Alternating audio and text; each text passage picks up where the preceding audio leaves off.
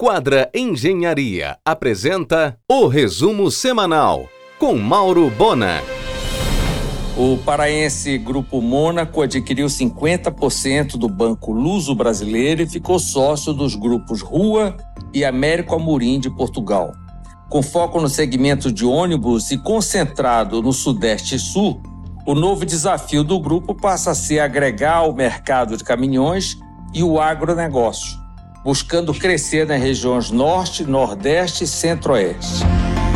Ainda este ano, a Sudã promete liberar autorização para o início da obra do terminal hidroviário de Coraci, uma parceria entre Elder e emenda parlamentar de Priante. A marca chinesa GWM estará no final de janeiro com showroom no mix do Bosque Grão-Pará. O grupo Revevar é o concessionário. A animada eleição para o comando da FIEPA teve um novo round na sexta, com o resultado já esperado. A oposição, que não participou desse pleito, promete judicializar novamente. Mais festa. Na Fiesp e em todo o Brasil, o dirigente de federação do Sistema S, que liberar mais mordomia para os sindicatos, se mantém no poder. E os sindicatos, em sua grande maioria, são dirigidos por ex-empresários.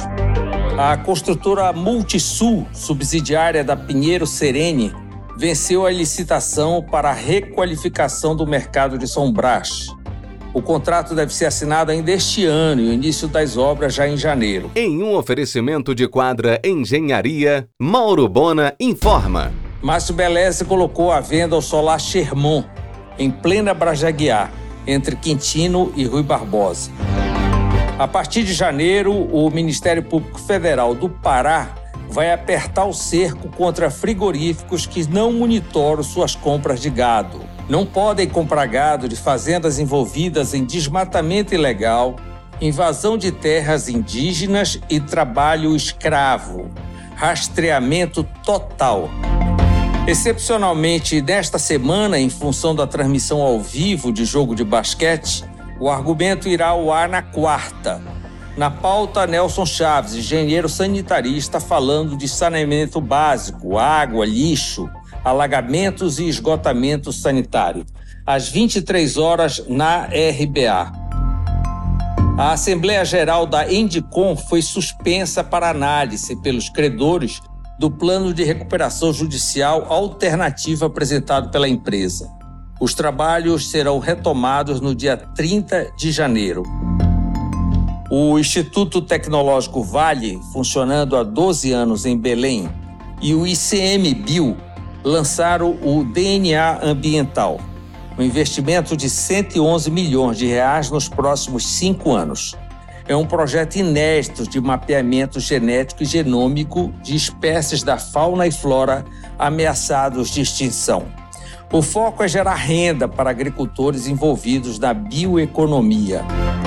Carlos Stefan e o chefe Daniel Chaves abrem nesta semana na João Balbi, entre Doc Van der Kock, o restaurante de carne La Plata, aproveitando a grande vitória, o tricampeonato da Argentina. Em um oferecimento de quadra Engenharia, Mauro Bona informa. Murilo Souza Filho, operador local da rede Camarada Camarão, também estará à frente da unidade em São Luís, que abrirá no primeiro trimestre do ano que vem.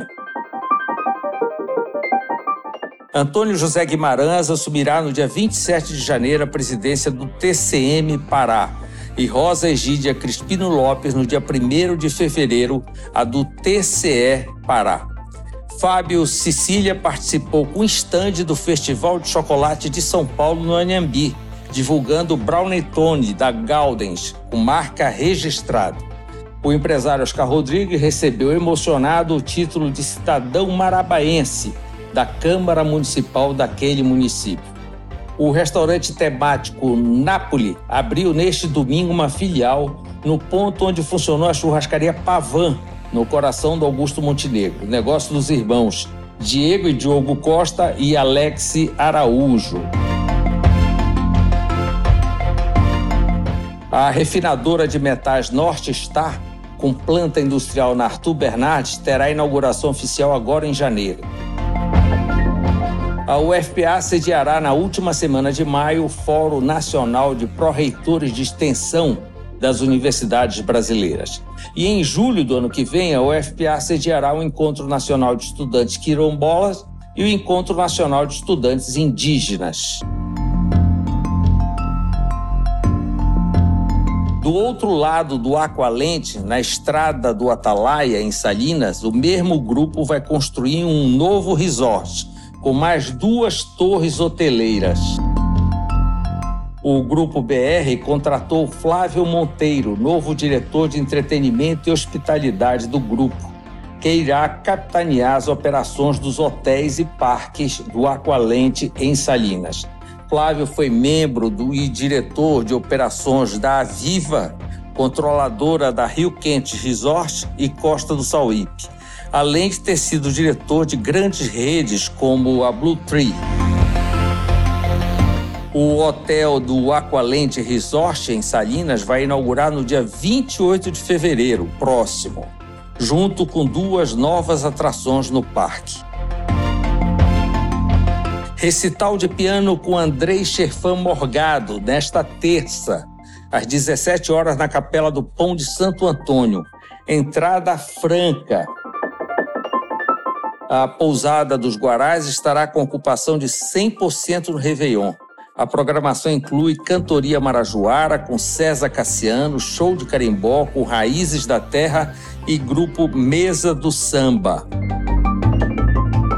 a loja do Formosa na Duque ficou com um total de 6 mil metros quadrados de magazine, sendo 2 mil metros quadrados para a nova seção de móveis. Em um oferecimento de quadra Engenharia, Mauro Bona informa. A frente da catedral necessita de um redutor de velocidade. A segurança dos pedestres e a integridade do patrimônio agradecem. O gabinete do prefeito em plena Avenida Nazaré é sinônimo de tumulto no trânsito a cada manifestação. Edmilson deveria se abrigar logo no Palácio Antônio Lemos. Só assim a obra de restauro seria mais célere. Os Aguileras chegam a Bragança com uma completa tudo conveniência. A Fazenda Carioca de Altair Bulamarque, em Castanhal, lançou charque artesanal. A Azul comemora 14 anos de sucesso, retomando seu voo internacional entre Belém e Fort Lauderdale. Você ouviu o resumo semanal com Mauro Bona. Siga o Twitter, arroba Mauro Bona.